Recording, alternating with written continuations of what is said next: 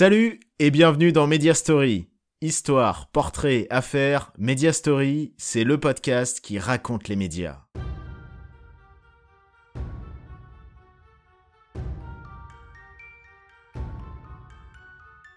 Aujourd'hui, je vous raconte l'histoire d'une chaîne clairement pas comme les autres, Canal+.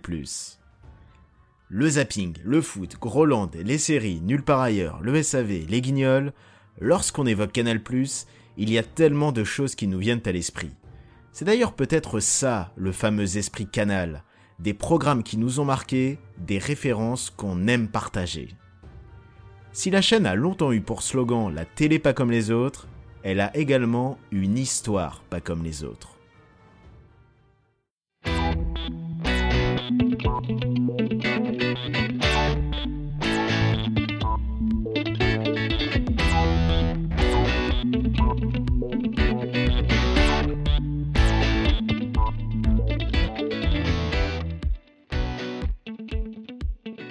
Avant le lancement de Canal, il y a eu le projet Canal. Et il ne vient pas de n'importe qui, puisque l'idée a germé dans la tête du président de la République à cette époque, François Mitterrand. Nous sommes au tout début des années 80 et la télé française ne compte que trois chaînes, toutes publiques. L'idée de François Mitterrand est novatrice. Il veut créer une quatrième chaîne qui sera payante. Le projet est confié à André Rousselet, un collaborateur de longue date de Mitterrand. Pour s'entourer, il fait appel à Pierre Lescure, alors directeur de la rédaction d'Antenne 2, ex-France 2, et qui doit sa nomination à sa popularité auprès des enfants d'André Rousselet. En effet, Pierre Lescure est responsable du lancement d'une émission culte, Les Enfants du Rock, un programme qui mêle rock, culture et déconne, et qui marque la jeunesse. Quand Rousselet évoque le nom de Lescure à ses enfants, parmi les candidats qu'il souhaite rencontrer pour lancer la future chaîne, il lui conseille vivement de le voir en premier. Rousselet, Lescure, ce sera donc le tandem qui va créer Canal+. Canal+, qui pour l'anecdote s'appelait au départ Canal 4. Logique, puisque c'était la quatrième chaîne. C'est suite à une erreur d'impression du logo que le 4 deviendra un plus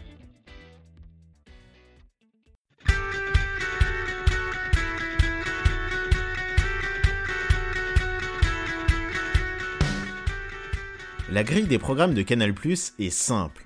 Du cinéma et du sport. Pour le cinéma, la chaîne va proposer un très large catalogue. Plusieurs centaines de films par an. Et dans tous les styles. Des grands classiques, des nouveautés. Et un genre alors inédit à la télé, le X. Pour le sport, Canal ⁇ sera la chaîne de tous les sports. Le plus populaire d'abord, le foot. Mais aussi des disciplines peu diffusées, comme le golf ou le catch. Mais il y a un problème. Comme le cinéma et le sport seront réservés aux abonnés, comment donner envie à ceux qui ne connaissent pas la chaîne? La réponse est rapidement trouvée. Diffuser des émissions dites en clair, à savoir accessibles à tous.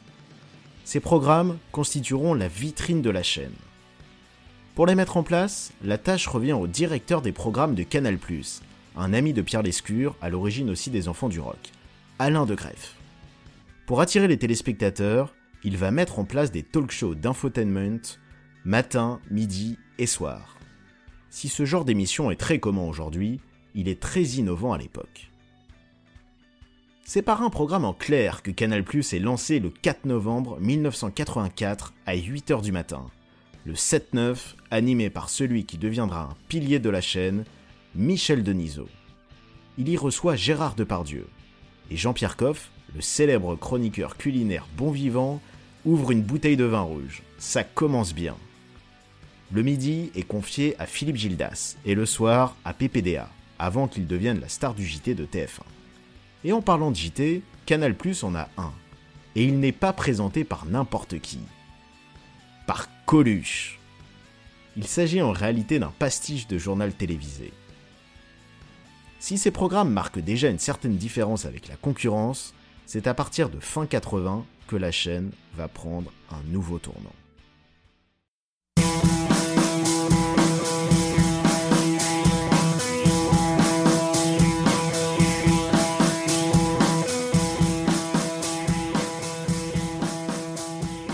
En septembre 1987, Canal propose une toute nouvelle émission en clair qui va marquer l'histoire de la chaîne et celle de la télé en général. Son nom, Nulle part ailleurs. Le principe Un talk show qui mêle info, invités, musique et déconne. L'émission est proposée tous les soirs et l'animation est assurée par Philippe Gildas, qui, la cinquantaine passée, est plus habitué à l'information pure et dure.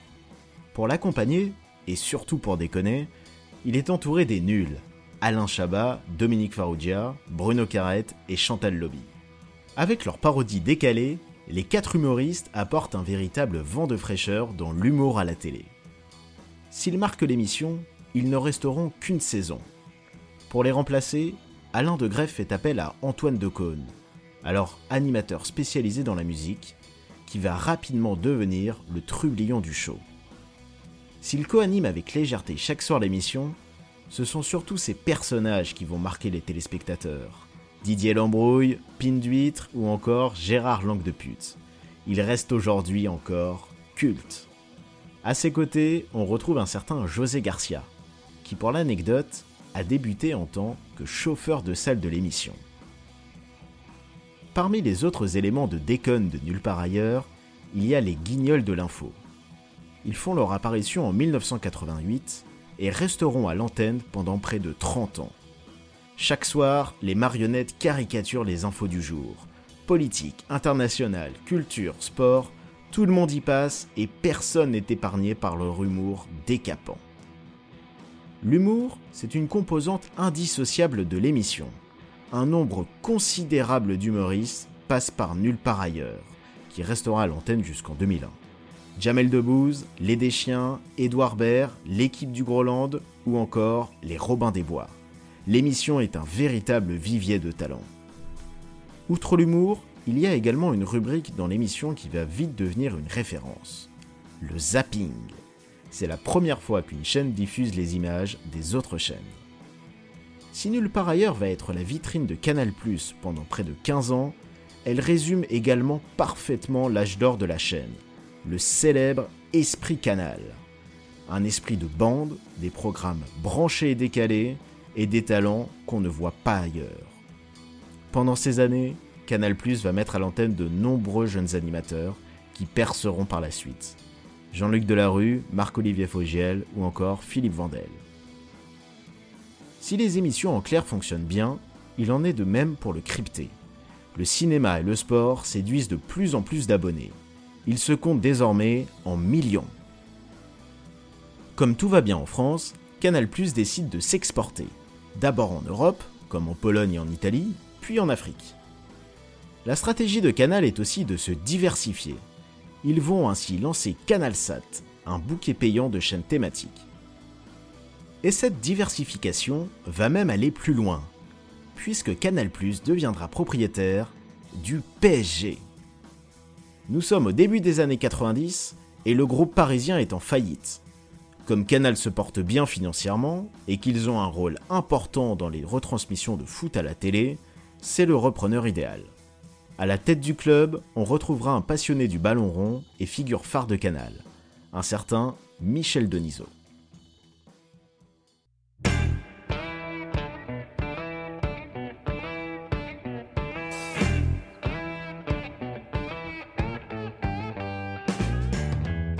Le dixième anniversaire de Canal ⁇ est un peu particulier.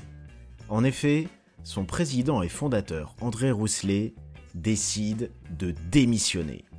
Il est en désaccord avec la nouvelle stratégie du groupe et il le fait savoir haut et fort en signant une tribune dans le journal Le Monde.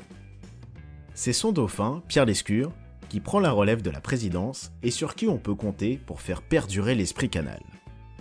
Mais l'année 2000 va marquer un véritable tournant pour la chaîne. Forte de son expansion et de ses diversifications nombreuses, Canal fait désormais partie d'un groupe qui est un véritable mastodonte, regroupant Vivendi, un acteur majeur dans les télécommunications, Universal, le géant de la musique et du cinéma, et donc Canal+. À la tête de ce groupe est nommé Jean-Marie Messier, plus financier comme de télé de nombreux salariés sont licenciés, jusqu'à Pierre Lescure en 2002. Mais la stratégie de Jean-Marie Messier n'est pas payante. Les abonnés fuient, les finances s'effritent, et l'image de la chaîne est écornée. Messier est remercié lui-même par les actionnaires quelques mois plus tard. À Canal, c'est désormais la crise.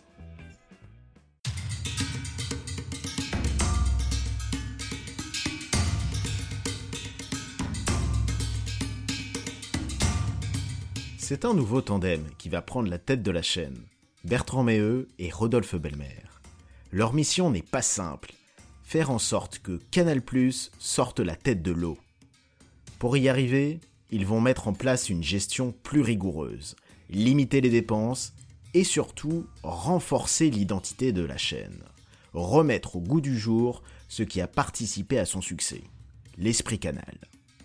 Et ça va passer par la mise à l'antenne d'une nouvelle émission en clair, le Grand Journal.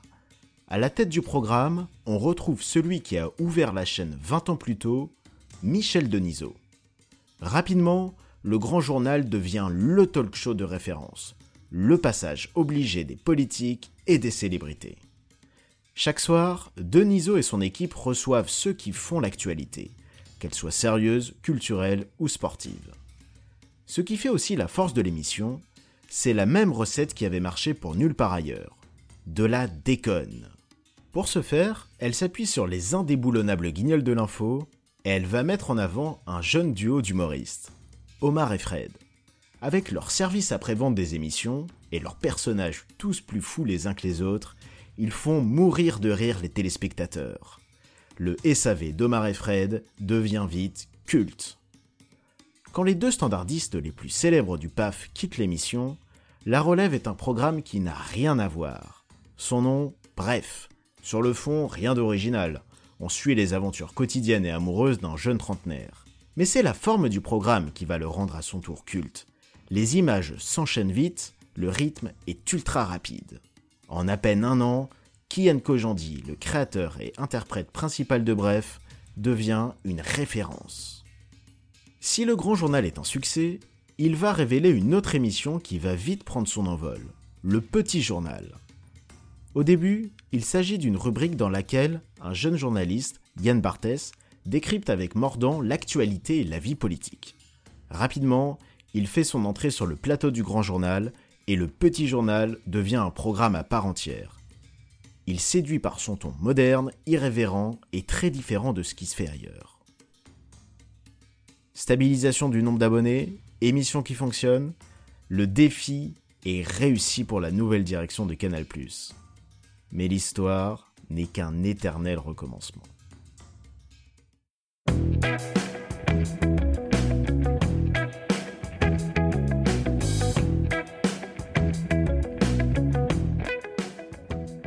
En 2015, gros changement à la tête du groupe Canal ⁇ Désormais, le nouveau Big Boss s'appelle Vincent Bolloré.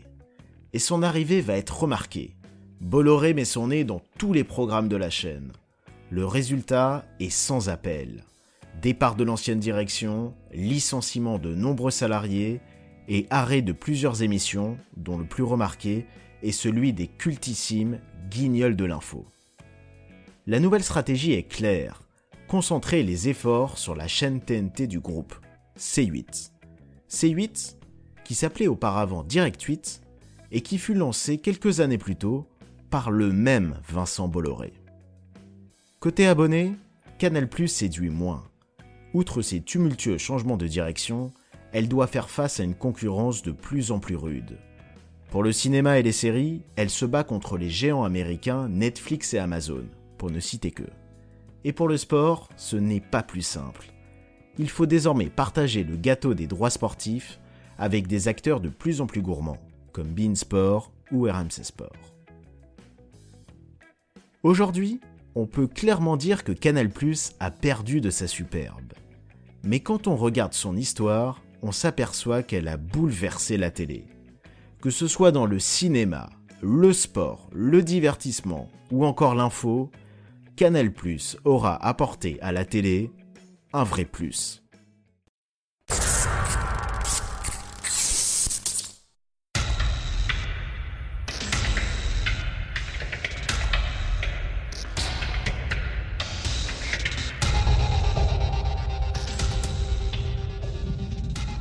Merci à tous d'avoir suivi ce podcast et à bientôt pour un nouveau Media Story.